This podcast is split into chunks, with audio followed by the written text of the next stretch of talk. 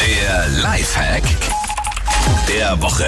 An diesem Punkt in der Show machen wir euer Leben ein bisschen einfacher. Ich meine, heute sollen es auch wieder Minimum 30 Grad werden. Ja. Und dann steigst du in dein Auto ein, willst losfahren, aber sobald du die Hände am Lenkrad hast, machst du ah, uh, hört man sich so ein bisschen an wie Michael Jackson. Mensch, schön nachgemacht. Aber es ist wirklich so das Einfachste, was ihr machen könnt. Und das ist mein Lieblings-Lifehack. Im Sommer, wenn ihr einparkt, das Lenkrad einfach komplett rumdrehen.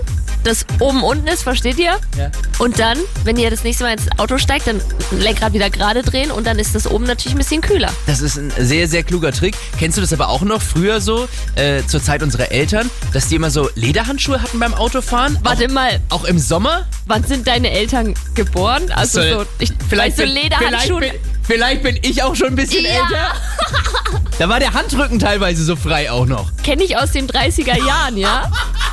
ja, Okay. Hier ist Energy. Guten Morgen. morgen.